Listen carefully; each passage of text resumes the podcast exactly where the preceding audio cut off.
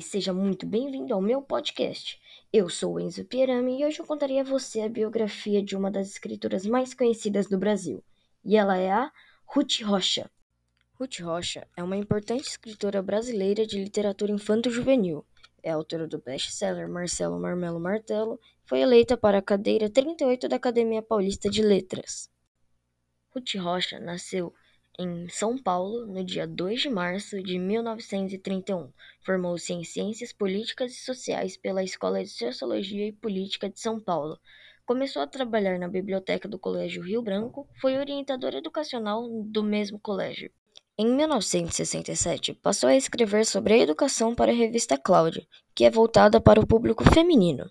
Recebeu o convite para trabalhar para a revista Recreio, onde publicou uma série de histórias infantis.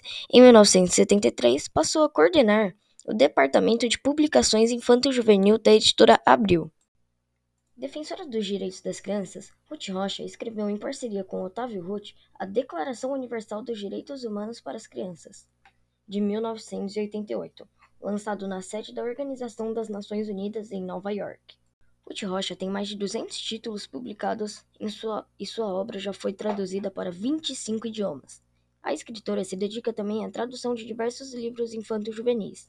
É a coautora de livros didáticos, entre eles Pessoinhas, em parceria com Ana Flora, e a coleção O Homem e a Comunicação, em parceria com Otávio Ruth.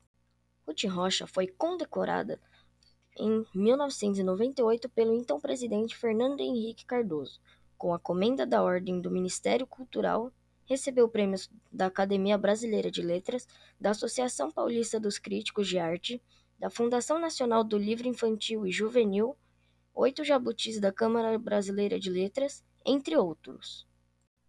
Ruth Rocha foi escolhida para fazer parte do PEN Club, Associação Mundial dos Escritores, localizada no Rio de Janeiro, foi eleita para a cadeira de número 38 da Academia Paulista de Letras. Obrigado por ter ouvido até aqui e se você gostou do meu trabalho, curta e compartilhe. E se tiver mais ideias de podcast, críticas ou sugestões, deixe nos comentários. E até o nosso próximo podcast.